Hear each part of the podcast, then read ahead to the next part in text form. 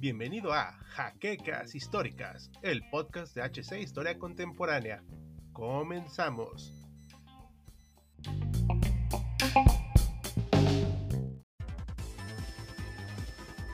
El año es 1990.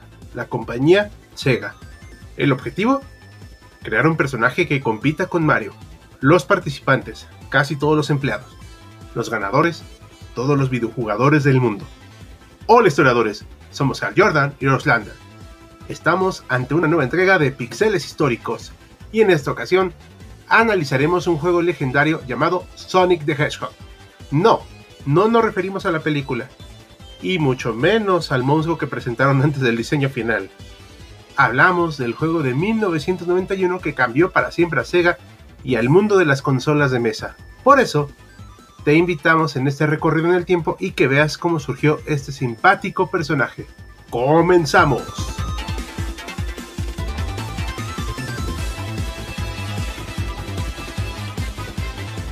...1991 fue un año de grandes movimientos en nuestra historia. Dejó de existir la Unión Soviética en diciembre de ese año aunque sufrió una lenta y larga descomposición durante todo ese turbulento ciclo. Además, se efectuó la operación Tormenta del Desierto en Irak, para liberar a Kuwait de la ocupación iraquí a ese pequeño país. Esto trajo consecuencias a largo plazo en el Medio Oriente que se siguen sintiendo hasta nuestros días. Y de manera trágica, y como te hemos comentado en otros videos, también fue el inicio de las distintas guerras en Yugoslavia que llevaron a su eventual desintegración. No creas que nos olvidamos de México, pues ese año Lupita Jones ganó el certamen Miss Universo, siendo la primera vez para nuestro país. También vimos en este territorio un eclipse solar total que duró 7 minutos, siendo un evento sin precedentes para la población. Por último, y no menos importante, ese año falleció el maestro artista Rufino Tamayo, generando una ola de reconocimientos posteriores a su muerte y confirmando su valor para la cultura nacional. Vaya año, ¿no creen? Bueno, pues es hora de ver cómo se creó el juego de Sonic the Hedgehog. Síguenos.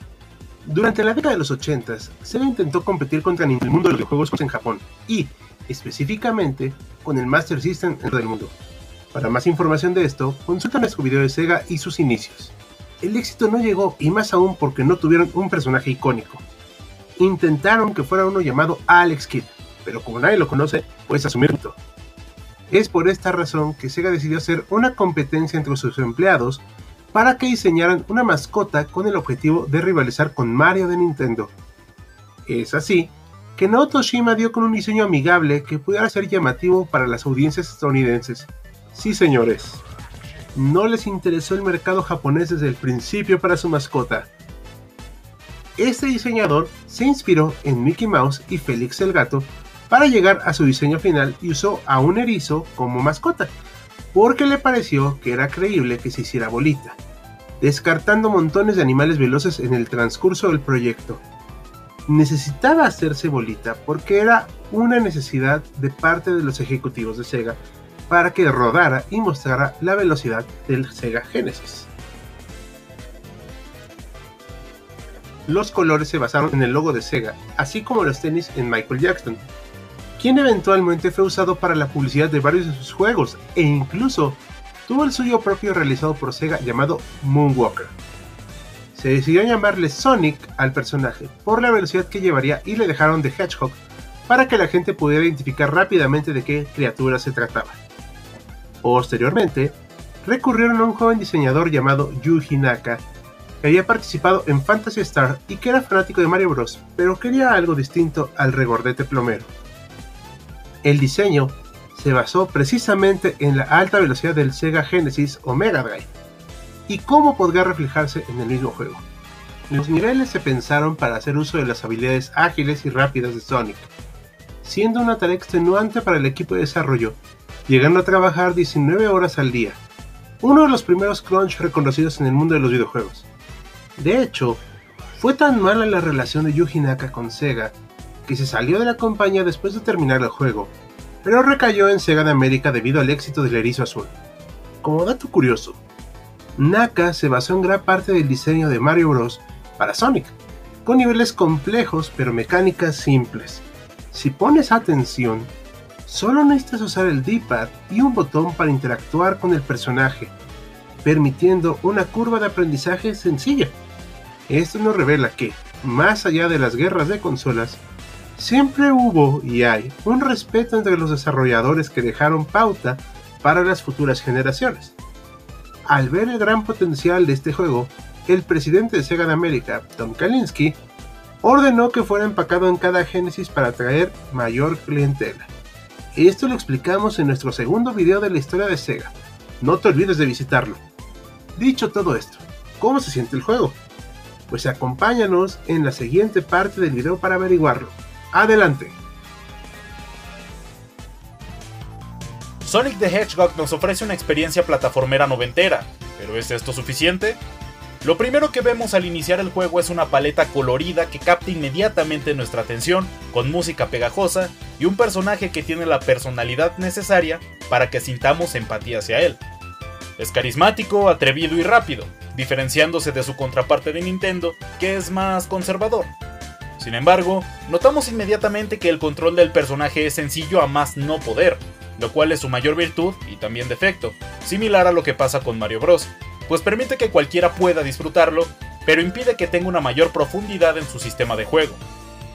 El primer nivel de Sonic es Green Hill Zone, que se volvió no solo un estandarte de la saga, sino uno de los puntos de mayor trascendencia en la historia de los videojuegos. El tema de rock pop que abre el juego causa un gran impacto junto con la variedad de colores que logra generar el Genesis en pantalla, además de que se nos presentan las sencillas pero divertidas mecánicas de esta entrega. Y como ya mencionamos, Sonic es un personaje veloz, muy veloz, y esta será la temática de la saga y evidentemente de esta primera entrega. Nuestro personaje se mueve hacia las 8 direcciones habituales en un juego bidimensional de la época, brinca y agarra velocidad con rapidez, siendo ayudado por los constantes elementos del escenario que permiten hacer esto, con pendientes y pistas de carreras como si se tratara de un Hot Wheels.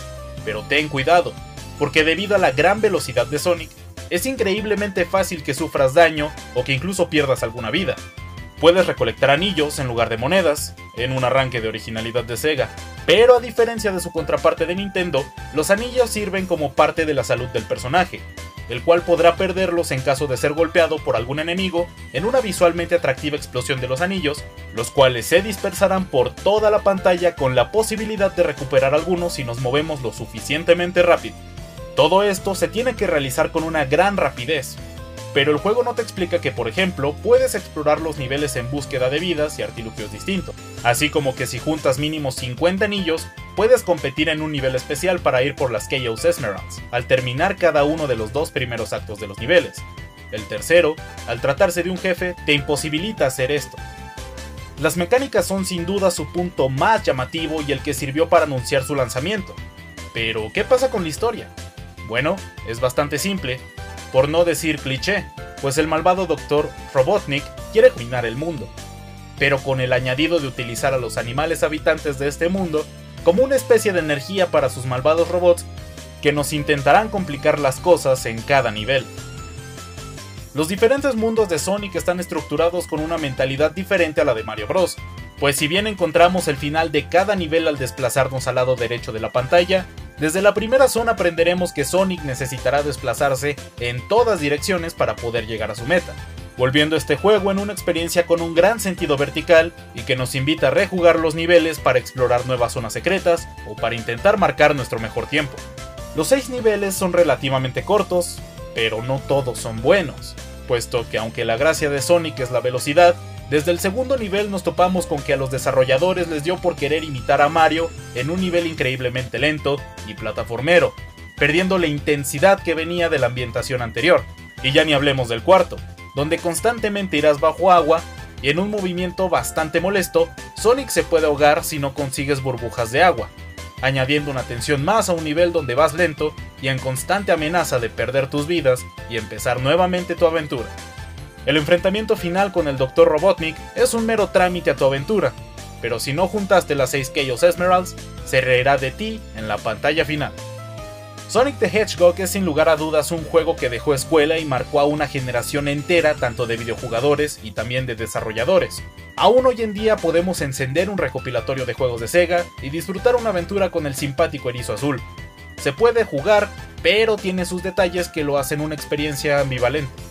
Siendo un juego en dos dimensiones, su envejecimiento no viene en sí del apartado gráfico o en sí de sus mecánicas base, sino de cómo fue superado por las entregas posteriores de Sonic, y añadieron nuevas características al personaje, las cuales lo hicieron más versátil y sí, mucho más veloz.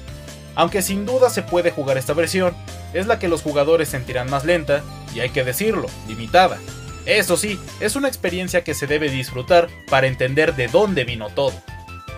Para los jugadores más jóvenes será un juego llamativo en principio, pero aburrido en apenas unos niveles porque no tiene mayor profundidad y su sensación de velocidad se pierde en apenas el segundo nivel. Sin embargo, el aporte de Sonic a todas las mascotas noventeras de videojuegos es muy evidente, siendo inspiración para Crash Bandicoot, por mencionar apenas un ejemplo. Actualmente se puede jugar en una gran cantidad de versiones y consolas, siendo fácil de emular para PC, pero la versión más llamativa es sin duda la que viene junto con la colección Sega Mega Drive Classics, pues tiene varios añadidos que harán nuestra experiencia mucho más placentera. Y eso es todo por esta entrega, historiadores. ¿Qué les pareció? Esperamos les haya agradado. No olviden suscribirse a nuestro canal, dejar su manita arriba y decirnos en los comentarios qué videojuegos quieren que comentemos en nuestro siguiente análisis con un toque histórico. Nosotros somos Hal Jordan y de Auslanda despidiéndonos. Y ya nos veremos en el próximo nivel.